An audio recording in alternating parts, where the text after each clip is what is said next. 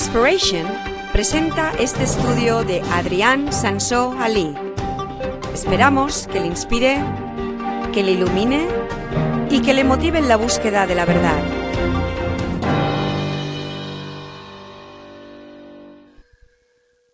Vamos a, a- a ir a los temas más básicos. Y el tema de hoy es esto. ¿Qué es un verdadero cristiano? ¿Qué es un cristiano realmente en principio? ¿Qué es un cristiano? Pero también lo podemos llamarlo, ¿qué es un verdadero cristiano? Porque naturalmente si queremos definir lo que es un cristiano, según Dios lo que es un cristiano, estamos hablando de qué es un verdadero cristiano. ¿Sabéis cuántos cristianos hay en el mundo? Se estima que hay unos 2,2 mil millones de cristianos hoy en el mundo. 2.200 millones. Entonces, son muchos. Es la religión más grande del mundo. Es casi una tercera parte de la población mundial. Dicen que son cristianos. Yo he sido criticado algunas veces en el pasado porque yo digo que no hay tantos cristianos en el mundo, ni mucho menos. Porque si lo pensamos, el mundo sería muy, muy, muy diferente a lo que es si realmente uno de cada tres personas en el mundo entero fueran realmente cristianos. Si lo fueran, el mundo sería muy diferente. ¿A que sí? Pero tampoco hay tantos musulmanes como dicen. El, Islam es la segunda religión más grande del mundo y es el que más rápidamente crece. Eh, Según algunos pronósticos dicen que pronto habrá más musulmanes que cristianos en el mundo. De momento hay más o menos una cuarta parte de la población mundial que son musulmanes. Pero en mi opinión tampoco son todos musulmanes los que dicen que son musulmanes. Yo considero que si eres de una religión, como mínimo, tienes que creer lo que la religión enseña. ¿A que sí? Y se supone que también tienes que practicar lo que enseña la religión. Los musulmanes creen que cuando un hombre musulmán se casa con una mujer, esta mujer automáticamente se convierte en musulmana. Incluso si a veces hay esas historias de que van a secuestrar a alguna mujer, entonces es forzada a ser musulmana, pero este para mí no es una musulmana.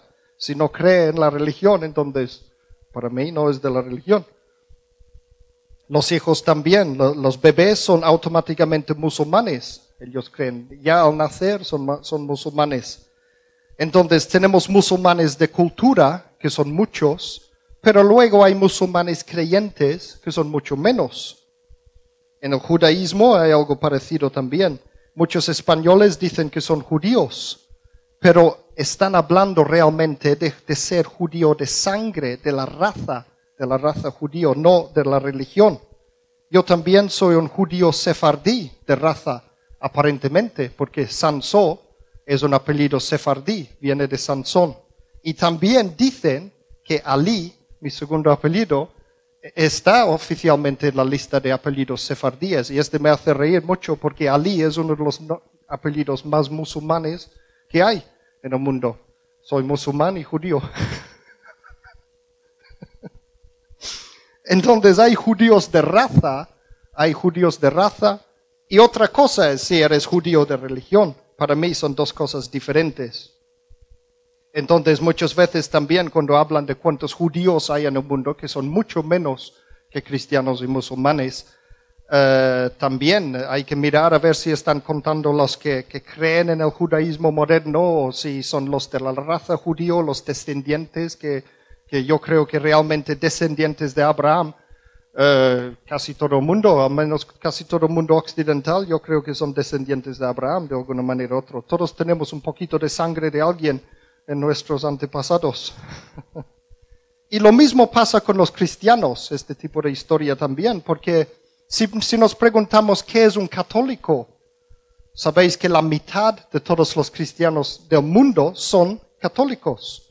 Católico es, es la, la, la denominación más grande del cristianismo. Pero si salimos a la calle aquí en Villafranca y preguntas a cualquiera de qué religión eres, dirán, soy católico, aunque no van a la iglesia, no, eh, ni, ni rezan a nadie, ni, ni hacen nada. Eh, pero dicen que son católicos. Ah, Cuando alguien se muere, van a la iglesia y contratan a los, eh, ¿cómo se llama? Las monjas para venir a orar para las almas, para que no se vayan al infierno. Entonces dicen que son católicos, pero no son practicantes. A veces ni son de creencias. Muchas veces hablo con un católico y, si te pones a hablar del Papa y esos temas, verás que hay muchos que están en contra de este, del, del, "Ah, sí, no me gusta este de tener una papa y todo esto. Y muchas cosas parecen a veces más evangélicos que, católicos y ni lo saben. Ellos también creen que si fuiste bautizado de niño, eres cristiano automáticamente. Pero un niño no puede elegir, un niño no puede elegir su religión. Y por supuesto, un niño no puede ser practicante ni creyente tampoco, un niño pequeño. Nosotros los evangélicos también pecamos de lo mismo a veces, porque hacemos las grandes cruzadas para convertir a la gente. Eh, después de un, gran sermón de estos, traen a la gente delante. ¿Quién quiere dar su vida a Jesús? Y vienen todos delante y dan la oración a Jesús y ni, ni saben qué es esto de ser cristiano ni, nada. Se emocionan en un momento y dan la vida a Jesús. Y al día siguiente ya se han olvidado. Y, luego, luego dicen, allí hicimos la cruzada en tal país y dos mil personas se entregaron a Cristo y todo esto. Pero mi pregunta es, ¿son cristianos de verdad? A veces este, este se ve muy grandemente en India, la religión hindú. Ellos tienen literalmente millones de dioses. Casi hay un dios para cada familia, hay un dios para cada cosa. Entonces, cuando vas allí a predicar el Evangelio y dices, Jesús es el Señor, hay que recibirle como Señor y todo esto, claro que dicen que sí, es uno más para la colección. Si vemos la arte hindú, muchas veces vemos un, un eh, así como esto, pero, pero caras de todos los dioses, eh, estos elefantes azules eh, con muchos brazos y toda esta cosa, pero en, en- en alguna parte en la foto está Jesús también. Jesús es uno más de sus dioses. Entonces no podemos decir que son cristianos tampoco. Entonces tenemos una cosa es ser judío de raza y otra cosa es ser judío de religión. Otra, una cosa es ser musulmán de cultura y otra cosa es ser musulmán de religión. Y una cosa es ser cristiano de cultura en el sentido de que podemos decir que España tradicionalmente tiene cultura católica, pero otra cosa es ser realmente de una religión. Y por eso digo que la mayoría de los cristianos, según los números, cuando dicen que tantos millones de personas son cristianos, yo creo que realmente no lo son. Si miramos la definición de lo que es un cristiano, los diccionarios lo definen de muchas maneras diferentes, pero lo que yo encuentro que es el mejor y más básico que he encontrado es esto. Un cristiano es simplemente un seguidor de Jesucristo, un seguidor de Jesucristo. Esta palabra cristiano viene del griego cristianos y significa literalmente esto, un seguidor de Cristo. Pero también, y sabéis que Cristo es la misma palabra que Mesías. Nuestra palabra Mesías viene del hebreo, mientras que nuestra palabra Cristo viene del griego, pero los dos significan lo mismo originalmente. Otra, otra definición que podemos ver, y ese también está un poco entendido en esta palabra cristianos en griego, es esto, uno que pertenece a Jesucristo. Entonces, para mí, estas son las dos maneras de describir perfectamente qué es un cristiano. Un seguidor de Jesucristo y uno que pertenece a Jesucristo. Sabéis que cristiano no es el nombre original de nuestra religión. En los tiempos de Jesús, los judíos los llamaban la secta de los nazarenos de Nazaret. Sabéis que Nazaret es donde Jesús vivía en su niñez. Y la gente que viene de allí son nazarenos. Entonces ellos decían la secta de los nazarenos. Por ejemplo, en Hechos 24, tenemos a Pablo que estaba ante el gobernador Félix y eh, había, un abogado llamado Tértulo y él dijo lo siguiente, Hechos 24, versículo 5, dice, hemos descubierto que este hombre es una plaga que por todas partes anda provocado disturbios entre los judíos. Es cabecilla de la secta de los nazarenos. Y lo veis. Así originalmente los cristianos eran llamados nazarenos, la secta de los nazarenos.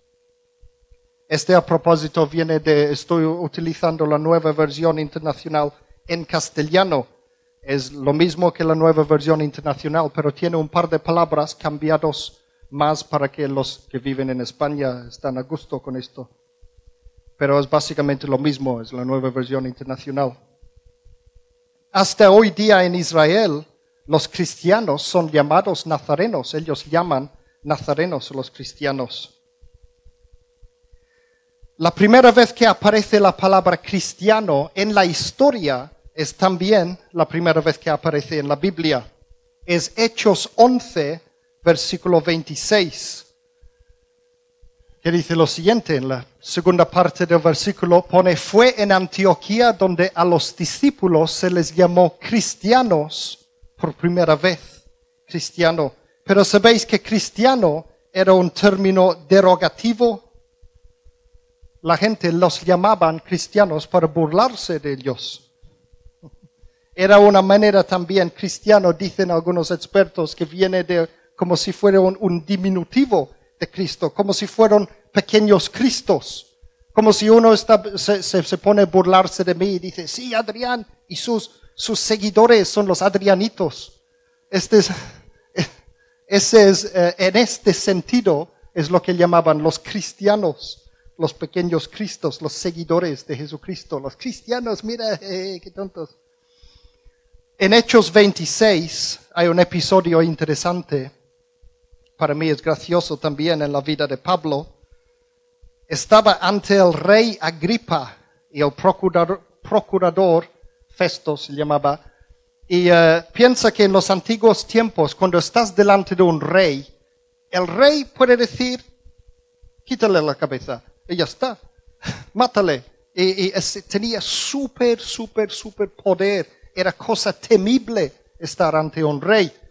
Y este es un, ejemplo para mí de, predicar el Evangelio con un par de maracas. Como la Biblia nos manda predicar con, con fuerza el Evangelio. Pablo estaba allí delante del rey y, voy, a, leerlo Hechos 26, entre 24 a 28, versículos 24 a 28. Mira, dice, al llegar Pablo a este punto de su defensa, Festo interrumpió. Estás loco, Pablo, le gritó. El mucho estudio te ha hecho perder la cabeza. No estoy loco, excelentísimo Festo, contestó Pablo. Lo que digo es cierto y sensato. El rey está familiarizado con esas cosas y por eso hablo ante él con tanto atrevimiento. Estoy convencido de que nada de esto ignora, porque no sucedió en un rincón. Rey Agripa, ¿crees en los profetas? A mí me consta que sí. Y mira lo que contesta el rey. Un poco más y me convences a hacerme cristiano. en otras traducciones es más en el sentido de con tan poco pretendes hacerme a mí también cristiano, eso es lo que dice el rey a él, porque está incluso, incluso intentando convencer al rey. Y usa esa palabra, cristiano, ¿veis? Y este entonces es, es en el sentido de burlarse, está burlándose de, de, Pablo. Pero aunque está burlándose de él, se ve que, que, estaba de alguna forma, uh, ¿qué es la palabra? Impresionado con lo que decía Pablo, porque él, tanto él como el otro, como Festo, quería dejarle en libertad después a, a, Pablo. Mira lo que dice en 1 de Pedro 4 al respecto de esto de cristiano. Primero de Pedro 4 versículos 14 al 16 dice, dichosos vosotros si os insultan por causa del nombre de Cristo. Fijaos, este es llamarlos cristianos. Dice que ninguno tenga que sufrir por asesino, ladrón o delincuente, ni siquiera por entrometido, pero si alguien sufre por ser cristiano, dice, que no se avergüence, sino que alabe a Dios por llevar el nombre de Cristo. Fijaos lo que dice, si alguien sufre por ser cristiano, y cristiano era un insulto, y dice, si tienes que alabar a Dios porque llevas el nombre de Cristo, cristiano, viene de Cristo, ¿lo veis? Entonces no tenemos que avergonzarnos nunca por ser cristianos. Yo he tenido gente burlarse de mí por ser cristiano, seguro que muchos de vosotros también. Eh, gracias a Dios, en este país no nos cortan la, la, cabeza por ser cristianos, pero en otros países sí, como sabemos. Entonces tenemos que dar gracias a Dios, que lo único que, que nos hacen a nosotros es reírse de nosotros por ser cristianos. Y este dice que no nos avergüenzamos, sino que alabamos a Dios porque llevamos el nombre de Cristo, nuestro Salvador. Y hay una advertencia acerca de esto, incluso en Lucas 9, Lucas 9, versículo 26. Dice, si alguien se avergüenza de mí y de mis palabras, el Hijo del Hombre se avergonzará de él cuando venga en su gloria y en la gloria del Padre y de los santos ángeles. Entonces no tenemos que avergonzarnos de ser cristiano. Es muy importante esto. Es un honor, es un honor, dice la Biblia, incluso que originalmente era un insulto esto. Vamos a volver a las definiciones. Cristiano, uno que pertenece a Jesucristo y un seguidor de Jesucristo. Ese es lo más importante. Si no os acordáis de nada más, me gustaría que os acordarais de esto uno que pertenece a Jesucristo o también un seguidor de Jesucristo. Fijaos en esto. Uno que pertenece a Jesucristo está hablando de ser, es algo que somos, es algo que somos. Y el otro, un seguidor de Jesucristo, se habla de hacer, es algo activo. Tenemos que seguir a Jesucristo. Este es algo activo. No podemos sentar en el trasero y decir, somos cristianos, soy cristiano, y ya está. No es solamente ser, es hacer también, pero tampoco es solamente hacer, es algo que somos, pertenecemos a Jesucristo. Son las dos cosas y esas dos cosas son inseparables. Las dos cosas tenemos que ser. Es algo que somos y algo que hacemos. Ahora con esas dos cosas en mente entonces, vamos a ver un, par de escrituras en la Biblia que nos muestra lo que no es un cristiano, lo que no es. Gálatas 1, versículo 8, dice, aun si alguno de nosotros o un ángel del cielo os predicara un evangelio distinto del que os hemos predicado, que caiga bajo maldición.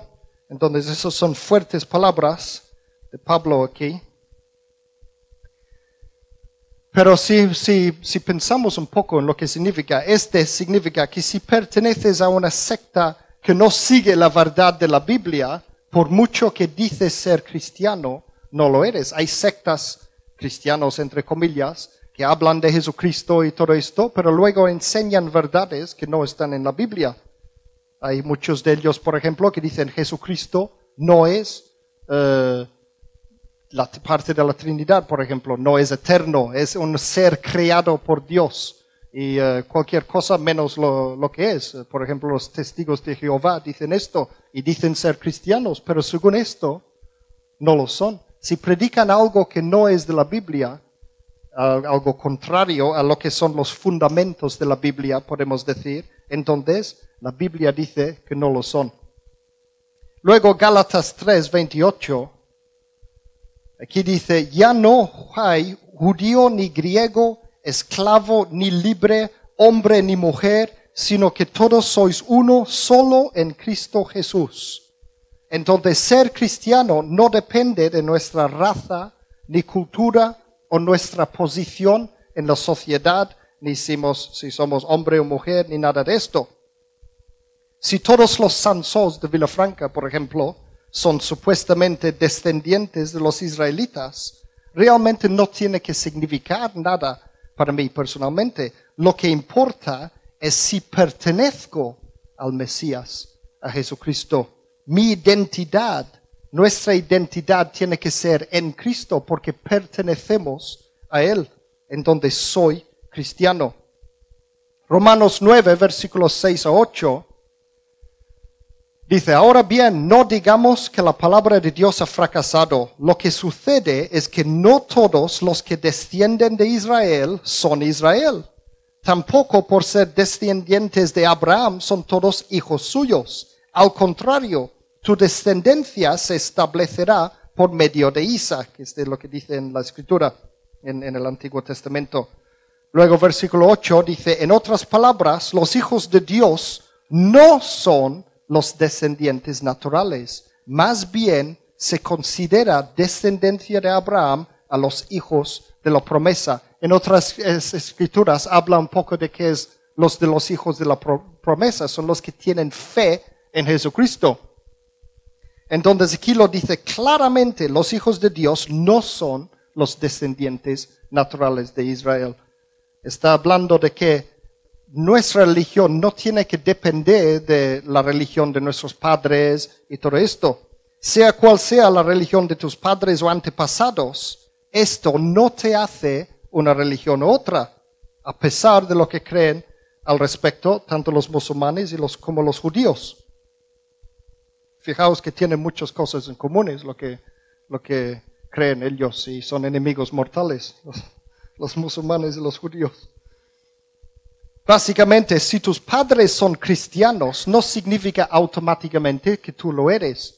Ahora, cuando, cuando uh, um, esas empresas que, que, cuentan la, las estadísticas mundiales, cuando hablan de que hay dos puntos no sé cuántos mil, eh, mil millones de cristianos en el mundo, están contando los hijos y los bebés y todo eso, las familias enteras, mientras que para Dios son las personas individualmente. Otra cosa, lo que no es un cristiano. Judas 1, versículos 17 a 19, dice, queridos hermanos, recordad el mensaje anunciado anteriormente por los apóstoles de nuestro Señor Jesucristo. Ellos os decían, en los últimos tiempos habrá burladores que vivirán según sus propias pasiones impías. Esos son los que causan divisiones y se dejan llevar por sus propios instintos, pues no tienen el Espíritu. Ahora, esto no está hablando de la gente de la calle, que son burladores. Naturalmente, sabemos que tenemos gente que no son cristianos, que se burlan de los cristianos, los ateos se burlan de los cristianos y todo esto. Este está hablando de burladores que están dentro de la iglesia, porque para causar divisiones tienes que estar dentro de una iglesia. Entonces, según esta escritura, Incluso si vas a una iglesia, pero vives al contrario de lo que manda la Biblia, aquí habla de sus propias pasiones impías, es vivir no de acuerdo con la Biblia. Eso significa que no eres un cristiano. Dicen, no tienen el Espíritu. Entonces un cristiano, este habla de, lo de hacer de cristiano. Un seguidor de Jesucristo es alguien que obedece a Jesucristo, que le sigue activamente. Si alguien se para, causa problemas, se ponen a burlarse de la gente y todo esto, viven según sus propias pasiones, según esto, ya no son cristianos. Si alguna vez hiciste la oración de arrepentimiento, entonces no significa, no significa necesariamente que estás salvado. Ya, ya hemos visto, hay muchos casos, que yo creo que hay muchísimos casos de una persona hace este, esta oración no sabe ni lo que hace, eh, está en un momento en que tiene problemas en su vida o está en, en, eh, ¿cómo se llama? Eh, o algún crisis emocional y todo eso. Muchas veces la gente dan la vida a Jesucristo en esos momentos, pero hay que ver después frutos. Si no hay frutos es porque no se ha arrepentido. Yo creo muchas veces la gente lo hace como, es casi como si fueran palabras mágicas. Em, y, cuando tú explicas el Evangelio a alguien, si ellos creen mediadamente en Dios, entonces a lo mejor piensan, mejor si yo hago este, este oración para no ir al infierno, uh, para ser un, un, una especie de, de, de uh, ¿cómo se llama? Seguro, como seguro de vida. Yo tengo un seguro de vida, He hecho la oración de fe y ya está. Y no es esto, no es esto. Próximamente quiero hablar del tema de salvación otro día. Entonces, no basta con solo decir un, par de palabras y ya está. Hay más. Aquí lo dice Mateo 7, versículo 21. Mateo 7, versículo 21 está muy claro aquí. Dice, no todo el que me dice Señor, Señor, entrará en el reino de los cielos, sino solo el que hace la voluntad de mi Padre que está en el cielo. Aquí está claro que este está hablando de la parte de ser un seguidor de Jesucristo. Seguir a Jesucristo es algo que, que es activo. Activamente le seguimos. Esos son los que entrarán en el reino de los cielos, dice Jesús aquí. No todo el que me dice Señor es Señor. Entonces, no todos los que hablan del Señor y Jesús y yo amo a Jesús y todo esto, no todos son cristianos. Entonces, esto nos lleva a la siguiente pregunta. Hemos dicho, ¿qué es un cristiano entonces? Uno que pertenece a Jesucristo y un seguidor de Jesucristo, ser y hacer. Pero ¿cómo puedo pertenecer a Jesucristo y seguirle? ¿Cómo ser un cristiano? Pedro, el día del Pentecostés, dijo unas instrucciones claras en Hechos 2, versículo 38 dice, arrepentíos y bautizaos cada uno de vosotros en el nombre de Jesucristo para perdón de vuestros pecados, les contestó Pedro, y recibiréis el don del Espíritu Santo. Entonces aquí hay tres cosas. Aquí hay arrepentir, arrepentir, y muchas veces no nos entendemos lo que es tampoco, lo que significa tampoco. Arrepentir no es eh, yo hago algo malo, me cogen y entonces me, siento mal de que me han cogido. Porque me han descubierto, entonces este me hace sentir mal. Este no es arrepentir. Arrepentir es cambiar, cambiar. Tengo una enseñanza en el Internet que se llama Cómo entender el pecado. Es el menos popular porque nadie quiere saber del pecado y todas esas cosas. Pero yo creo que es uno de los más divertidos. Cómo entender el pecado. Allí explico más acerca de ese concepto de arrepentir. Es muy importante esto. Arrepentir significa cambiar, cambiar de mente. Y este cambio de mente hace un cambio en tu vida. Es cambiar. Luego, la siguiente cosa es bautizar. Después de arrepentir, hay que bautizarse, naturalmente. Y eso es muy importante también. Si miramos la gran comisión, en Mateo 28, versículos 19 a 20, dice lo siguiente, por tanto, id y haced discípulos de todas las naciones, bautizándolos en el nombre del Padre y del Hijo y del Espíritu Santo, enseñándoles a obedecer todo lo que os he mandado. Entonces, está hablando de hacer discípulos, no hacer conversos, simplemente que hagan la oración y ya está, lo dejamos. Mira, hemos salvado no sé cuántos almas por allí y, lo apunto en mi lista de, de cuántos almas he salvado. No es esto, es enseñarles, enseñar a hacer discípulos. Y luego la otra cosa es bautizándoles. No es simplemente hacer la oración de fe, es bautizarles. Eso es lo que yo creo que muchas veces en las iglesias de hoy hemos puesto demasiado énfasis en la parte de aceptar a Jesús en el corazón y luego y luego nada. Mientras que el énfasis en la Biblia es en bautizarlos, bautizarlos. Porque cuando tú te bautizas, ya es, es más difícil que simplemente decir, sí, yo acepto a Jesucristo y ya está. Hay que ir a un agua y meterse dentro y todo esto es un poco más rollo. Y es más difícil para los, en las grandes cruzadas, cuando predican a todos los millones de personas, es más difícil poner una piscina allí para que se van a bautizar allí en el momento. Pero yo veo en la Biblia mucho énfasis en bautizar y poco énfasis en este de, este de, de la oración de fe para mí, de aceptar a Jesús en el corazón y todo eso. Es parte del arrepentimiento. El arrepentimiento es cambiar. El arrepentimiento conlleva aceptar a Jesucristo como tu Señor y Salvador. Conlleva aceptar que tú perteneces ahora a Jesucristo. Este es parte de, eh, de esto, pero luego hay que bautizarse. Entonces, a ver, ¿dónde estoy? Jesús dijo entonces, bautízales y enséñales a obedecer lo que os he mandado. Y entonces reciben el don del Espíritu Santo. Entonces son cristianos, pertenecen a Cristo y son seguidores de Cristo. No es que está mal, e-, es muy importante esto, porque el, eh, muchas veces, otra vez digo, muchas veces hacemos una oración de fe con una persona y luego les hacemos pasar por un curso largo y, de que tiene que aprender, aprender, un montón de la Biblia y todo esto para entrenarse, para bautizarse. Para mí el bautismo es el principio del entrenamiento, es el principio de la vida cristiana, no es el final de todo un curso y esto, y si te apruebas, entonces puedes ser bautizado. Eh, había aquel Felipe que hablaba con el etiopio, Etiopía. ¿Cómo se dice? Etíope. Una persona de Etiopía, etíope.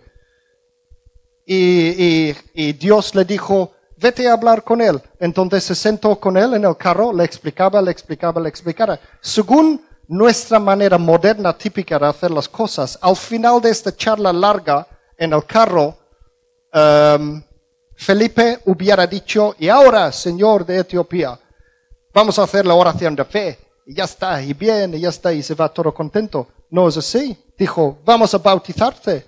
Y el, el, el, el, que estaba, no tengo la escritura aquí, pero lo conocéis seguramente. Lo, que estaba, el etíope, el etíope, etíope decía, allí hay un charco, ¿qué es lo que me impide ser bautizado? Y el otro dijo, si tú crees, entonces bautízate. Era, era rápido la cosa, rápido. No significa que está malo hacer un curso y todo esto. Pero yo digo, si vamos a hacer un curso para esto, también habría que hacer el mismo curso para dar la vida a Jesucristo, porque para dar la vida a Jesucristo, para aceptar a Jesucristo en tu corazón, significa, es algo muy importante lo que estás haciendo. Entonces tienes que saber lo que estás haciendo. Y lo mismo que sabes, y cuando tú decides, yo doy mi, corazón a Jesucristo, entonces yo he decidido y ya está, la misma decisión este es para que te bautices después, inmediatamente. Este es mi, en mi opinión. Entonces, no está mal hacer la oración. No estoy diciendo que es mal hacer una oración de fe y recibir a Jesucristo y todo esto.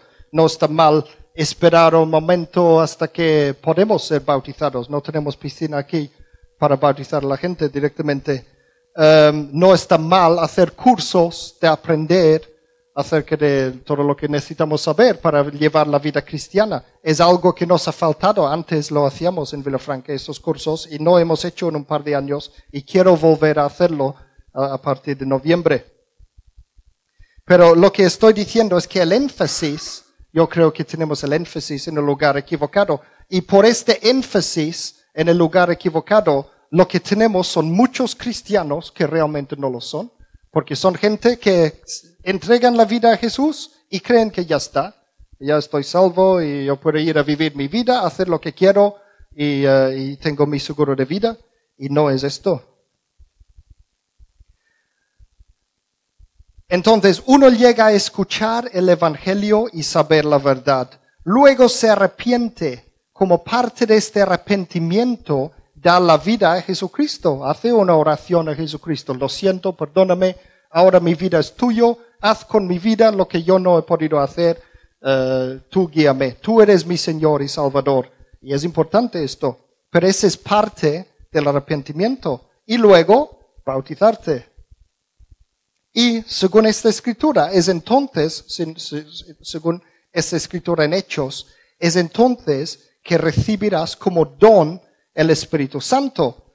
Ahora, no significa que antes no estaba el Espíritu Santo contigo. El Espíritu Santo está con las personas, el Espíritu Santo trae las personas. Jesús dijo, nadie viene al Padre si no es por mí. Ese es, o sea, al revés. Nadie viene a mí No, sí, si no es por... Este está bien, pero hay otra escritura, hay otra escritura que dice, nadie puede venir a mí si el Padre no le trae. Y eh, la manera de hacer esto es a través del Espíritu Santo. Entonces el Espíritu Santo empieza a trabajar con las personas, incluso antes de conocer a Dios y saber nada. Y el Espíritu Santo puede estar con una persona. Eh, hay otras escrituras que hablan del bautismo en el Espíritu Santo, de que el Espíritu Santo viene encima de alguien de forma súper eh, mega exagerado. Y este, sabéis que la, la, palabra bautizar significa inmersionar. Entonces somos inmersos en el Espíritu Santo. Viene sobre ti con poder para hacer algo espectacular, como aquel mismo momento en Pentecostés. Esa es otra cosa. Pero hay otra cosa que es cuando Jesús, cuando Dios da el Espíritu Santo como don a las personas. Y este lo hace para de alguna forma marcarte como cristiano. Uh, ahora vamos a verlo. Podemos decir una analogía. Yo hago esta analogía de que arrepentir y entregar el corazón a Jesús es como comprometerte con Él. Uh, alguien te pide para casar con él o ella y dices, uh, sí, ¿quieres casarte conmigo? Sí, vale, esta es el, la oración de arrepentimiento, de entregar el corazón a Jesús. Pero luego hay que planificar la boda y, y casarse. Y para mí la boda entonces es cuando te, te bautizas y entonces perteneces plenamente a Jesucristo, podemos decir, ya soy, ya estás allí casado con Jesús, ya no hay marcha atrás, es para el resto de la vida. Uh, ya sé que la Biblia habla de una analogía de que toda la iglesia somos la novia de Cristo y vamos a casarnos con Él en la resurrección y todo eso. Pero yo estoy hablando de otra analogía, el de lo del bautismo. Mira esto, Efesios 13 al 14, Efesios 1, versículos 13 al 14. Dice, en él también vosotros cuando oísteis el mensaje de la verdad, el evangelio que os trajo la salvación, y lo creísteis, dice, cuando lo creísteis, entonces fuisteis marcados con el sello que es el Espíritu Santo prometido. Aquí habla de un sello. El Espíritu Santo prometido es como si, y, habla de esto, de que Dios nos lo da como don, este sello del Espíritu Santo. Y dice, este garantiza nuestra herencia hasta que llegue la redención final del pueblo adquirido por Dios para la alabanza de su gloria. Está hablando, claro, la Biblia está muy claro también en este de creer, porque conocemos escrituras que hablan de creer y serás salvo, y ya está. Y la gente piensa, uh, yo creo, entonces creen que están salvados. Pero cuando la Biblia habla de creer, automáticamente significa llevar a la acción. Es creer de una manera muy especial. Um, cuando habla de creísteis aquí, cuando, cuando lo creísteis, implica actuar según lo que crees. Y hay muchas escrituras que hablan de esto, de que es actuar, actuar. Es obedecer a Dios para empezar y bautizándose. Un ejemplo. Imaginaros que yo fuera un multimillonario. A mí me gusta imaginar esto a veces. que soy multimillonario y además, uh, ¿qué es la palabra? Uh, lo que era Salomón, era muy, que da, da dinero a los demás. No, el, el, generoso, sí. Imaginaros que fuera multimillonario y fuera, fuera, también muy generoso. Y me gusta dar dinero a todo el mundo. Me gusta. Entonces tengo muchos amigos. Y yo voy a uno de mis amigos y digo, he puesto en una caja para ti un millón de euros y lo he puesto en tu jardín. Lo he escondido en tu jardín. Lo he enterrado en tu jardín. Y es tuyo, es un regalo. Ahora, Puede ser que me creéis o puede ser que no. Si me crees, si crees esto de verdad, ¿qué vais a hacer? ¿Sí? Yo puedo decir eso a dos personas diferentes y uno puede decir, lo creo. Y la otra persona puede decir, Sí, lo creo también. Pero uno dirá, sí, yo creo que, que Adrián ha metido un millón de euros en mi jardín. Y luego se va allí, va con los amigos, va al bar, sigue su vida normal y dice, yo creo, yo creo. Y luego hay otra persona que dice, sí, yo creo. Y inmediatamente va a ir, eh, si tiene un jardín grande, buscará un tractor, pagará un tractor para venir a derrumbar todo el jardín para buscar la caja. ¿Veis la diferencia? Creer o creer. Uno es convencer a uno mismo, está mintiendo a uno mismo de verdad, fingiendo que está, yo creo que creo, pero en, en realidad no creo. Uno que cree de verdad va a hacer una acción. Creer de verdad es llevar a la acción. Cuando la Biblia habla de creer en Jesús y será salvo, no es creer, es creer. ¿Entendéis la diferencia? a ver, ¿dónde estoy? Eh, vale, un poco más sobre el sello que hemos visto en la escritura anterior. Segundo de Corintios, capítulo 1, versículos 21 a 22.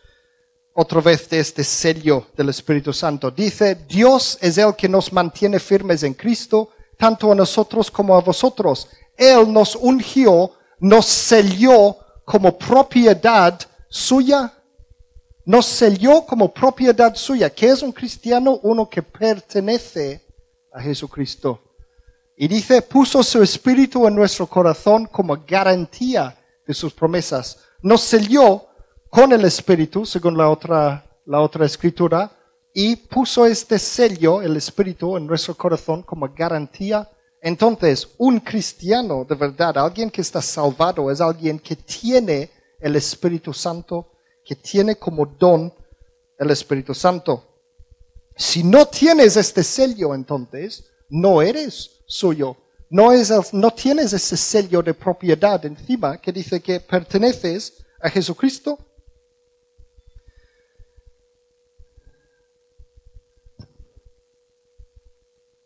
A ver, Romanos 10, versículos 9 a 11. Mira esto, Romanos 10, versículos 9 a 11. Dice, si confiesas con tu boca que Jesús es el Señor y crees en tu corazón que Dios lo levantó de entre los muertos, serás salvo. Y de allí viene la idea de la oración de arrepentimiento, esta oración de fe para entregar tu vida a Jesús. Dice, porque con el corazón se cree para ser justificado, pero con la boca se confiesa para ser salvo. Así dice la Escritura, todo el que confía en Él no será jamás defraudado. Pero fijaos, este es versículo 9 a 11. Si saltamos a los siguientes versículos, 13 y 14, mira lo que dice, Romanos 10, 13 y 14. Dice, porque todo el, el que invoque el nombre del Señor será salvo. Y dice, ahora bien, ¿cómo invocarán a aquel en quien no han creído? ¿Y cómo creerán en aquel de quien no han oído? ¿Y cómo oirán si no hay quien les predique? Este presupone saber un poco lo que estás haciendo antes de dar la vida a Jesús. Entonces, confesar con tu boca que Jesús es el Señor implica más que solo decir unas palabras. Mira otra vez Mateo 7, versículos 21 a 23. Mira lo que pone. Hemos visto esta la primera, la primera parte antes, pero mira, vamos a seguir. No todo el que me dice Señor, Señor, entrará en el reino de los cielos, sino solo el que hace la voluntad de mi Padre que está en el cielo. Hemos visto esto. Y luego dice, muchos me dirán en aquel día, Señor, Señor, ¿no profetizamos en tu nombre y en tu nombre expulsamos demonios e hicimos muchos milagros? Entonces les diré claramente, jamás os conocí. Alejaos de mí, hacedores de maldad. ¿Qué cosa más terrible el día del juicio, dices, mira, he profetizado en tu nombre, he expulsado demonios, he hecho, milagros y todo. Esos son lo que consideramos super cristianos, super con poderes de Dios para hacer todo esto. Y Jesús que nos diga, jamás os conocí. Tengo una enseñanza acerca de esto en el Internet también que se llama Nunca te conocí. Nunca te conocí. Este es recomendable para que lo escucháis también, porque este es, habla de que tienes que tener una relación con Jesús. No se trata de una religión, sino que tienes que tener esta relación con Jesús. Y por eso digo que hay millones de supuestos cristianos que no lo son, desgraciadamente. O eres cristiano o no eres cristiano. No existe un cristiano a medias. Hay tantas personas que dicen, yo estoy salvado, yo estoy salvado. Eh, un funeral, por ejemplo. Según, según lo que oímos típicamente en los funerales, todo el mundo están salvados. Porque en todos los funerales hablan de que sí, tal, y está en el cielo ahora y no sé qué, y no sé cuánto, y, y, todo esto. Según los funerales, lo que oímos en el funeral, todo el mundo están salvados. Pero según la Biblia, no es verdad. Jamás os conocí, dijo Jesús. Es terrible. O eres cristiano o no. Y como digo, no puedes tener el cristianismo como un seguro de vida. Yo he hecho la oración de fe, este es mi seguro de vida y ya está, estoy, estoy, eh, ya está. No existe un medio cristiano, no existe un cristiano a medias, o tienes que serlo o no serlo. Apocalipsis 3, esta es la famosa carta a los laodiceas. Apocalipsis 3, versículos 15 a 19. Mira lo que dice. Conozco tus obras, sé que no eres ni frío ni caliente. Ojalá fueras lo uno o lo otro. Por tanto, como no eres ni frío ni caliente, sino tibio, voy a vomitarte de mi boca, dice, Dios. Luego versículo 17, dice, soy rico, me he enriquecido y no me hace falta nada, pero no te das cuenta de que el infeliz y miserable, el pobre, ciego y desnudo eres tú. Por eso te aconsejo que de mí compres oro refinado por el fuego para que te hagas rico, ropas blancas para que te vistas y cubras tu vergonzosa desnudez, y colirio para que te lo pongas en los ojos y recobres la vida. Yo reprendo y disciplino a todos los que amo. Por lo tanto, sé fervoroso y arrepéntete. Esa es la parte buena aquí. La parte mala es voy a vomitarte de mi boca. Hablamos de que los cristianos en la iglesia somos el cuerpo de Cristo. Entonces estamos dentro del cuerpo de Cristo y nos vomita de, su boca, nos echa fuera. Este es mal. Pero la buena parte es el versículo 19, el último, que dice, yo reprendo y disciplino a todos los que aman. No significa que Dios no te ama. Pero dice, por lo tanto, sé fervoroso y arrepiéntete. Arrepiéntete. Este es el verdadero oración de fe, de entregar la vida a Jesucristo es arrepentimiento. Entonces podemos tener varias preguntas al respecto. Uno es, ¿son salvados los cristianos que son tibios? Otra pregunta, ¿son salvados los que dicen ser cristianos pero no lo son? ¿Son salvados los que dieron su corazón a Dios pero luego se olvidaron? ¿Son salvados los que se bautizaron pero luego se olvidaron? ¿Son salvados los que dieron su corazón pero no se bautizaron? Etcétera, etcétera, etcétera. Y la respuesta es, os lo contaré otro día, porque quiero hacer un tema que es el tema de la salvación. Hoy estamos hablando de qué es un cristiano y no. Entonces, si tenéis preguntas de esto, espero que otro día los puedo contestar. Pero para hoy, ¿qué es un cristiano entonces? Imaginamos una línea vertical, muy claro y definido una línea vertical. Aquí está en esta pantalla, imaginamos que hay cada persona que existe sobre la faz de la tierra, todas las personas en la tierra. Y cada persona se encuentra actualmente un lado u otro, como dice allí, como hemos leído, no puedes ser un cristiano a medias, o lo eres o no lo eres. Tenemos en un lado cristiano, el lado allí donde hay la cruz, y el no cristiano. Cada persona es cristiano o es no cristiano, según Dios. Y este depende de lo siguiente, Espíritu Santo o no Espíritu Santo. Si tenéis el don del Espíritu Santo o el don del no Espíritu Santo. Puede ser que Dios da el don del Espíritu Santo a alguien que no está físicamente bautizado? Es posible. Jesús estaba en la cruz y lo dijo a su compañero en la cruz de que estaba salvado según Jesús. Entonces no podemos argumentar con Jesús. Pero esta es la cosa. Si eres un cristiano, tienes que tener el don del Espíritu Santo. Este es lo que te marca, te sella como cristiano. Y aquí lo dice en Romanos 8, versículos 14 y 16. Dice, porque todos los que son guiados por el Espíritu de Dios, estos son hijos de Dios. Luego versículo 16, el Espíritu mismo da testimonio juntamente con nuestro espíritu de que somos hijos de Dios. El Espíritu de Dios es lo que recibimos en nuestros corazones. El Espíritu Santo es lo que entra en el corazón. Y luego nos guía. Y aquí nos dice muy claramente, tampoco es, o sea, aquí el énfasis está en esta palabra guiados. Todos los que son guiados por el Espíritu de Dios son hijos de Dios.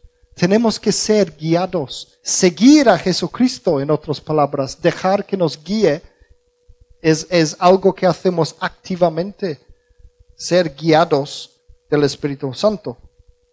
Entonces, según esta escritura, hijo de Dios es alguien que tiene el Espíritu Santo.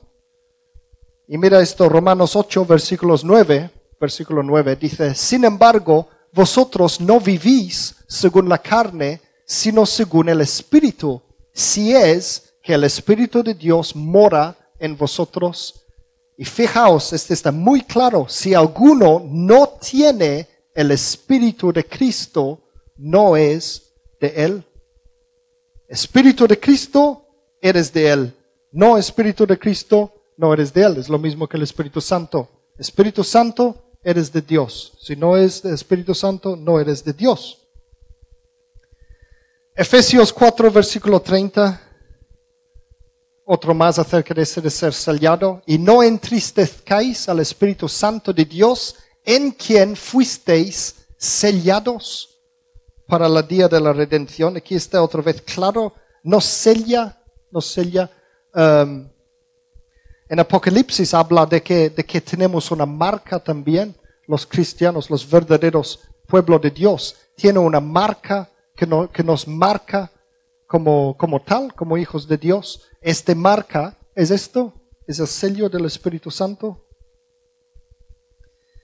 Es lo que nos sella como suyos, es lo que nos da la vida eterna. Entonces, un cristiano es un miembro, podemos decir otra manera de decirlo, es un miembro del verdadero pueblo de Dios. Y el Nuevo Testamento está claro en que ya no depende de la, de, que seas de la raza de Israel y todas esas cosas. Dice, ya no hay judío ni griego ni nada de esto. Nos, nos, lo que nos sella como hijos de Dios, como, como, como, o sea, que seamos o no del pueblo de Dios, depende de si tenemos el Espíritu Santo. Y es cada cosa a nivel individual, no depende de qué religión eran mis antepasados ni nada de esto. Y hay, uh, también tengo esta enseñanza que se llama Grandes Pactos en el Internet y este habla más acerca de ese tema del pueblo de Dios. Pero tiene que quedar claro de que nosotros somos el pueblo de Dios. Hoy por hoy, hoy día, el pueblo de Dios son personas, tanto pueden ser israelíes o otras personas en el mundo, pero personas quien tiene el Espíritu Santo dentro, personas sellados por el Espíritu Santo como suyos.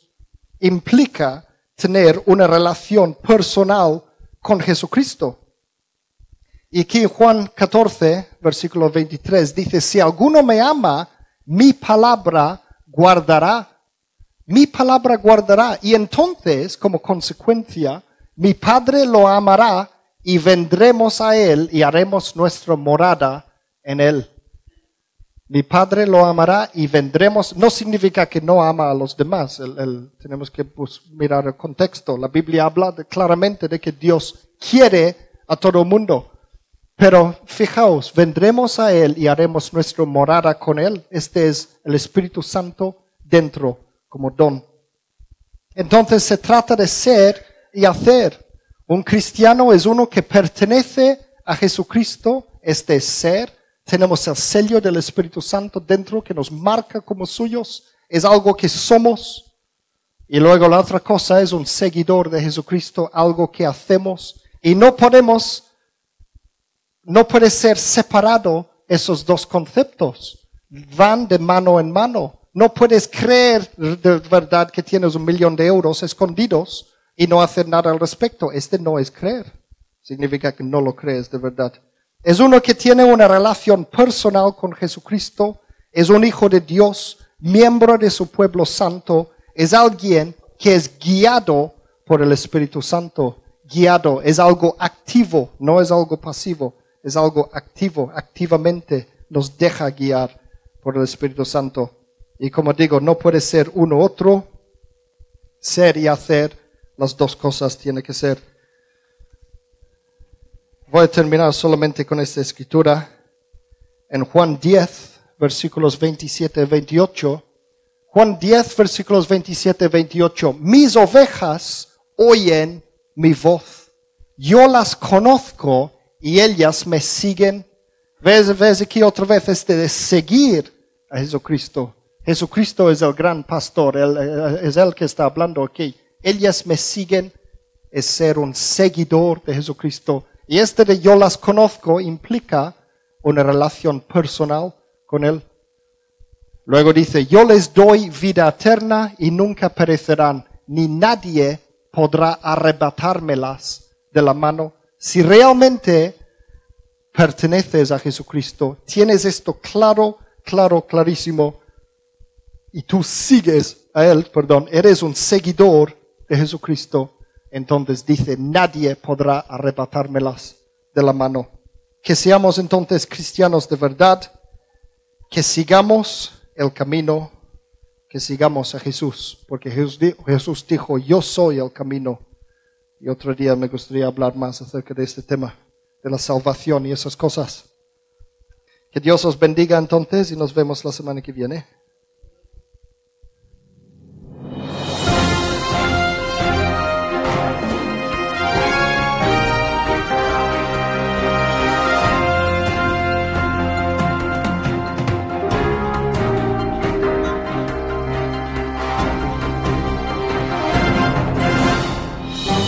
Así concluye este mensaje. Confiamos que le haya bendecido y que le haya inspirado a continuar la búsqueda de la verdad. Para más información, visita nuestra web www.singspiration.es. Gracias por apoyar esta obra social.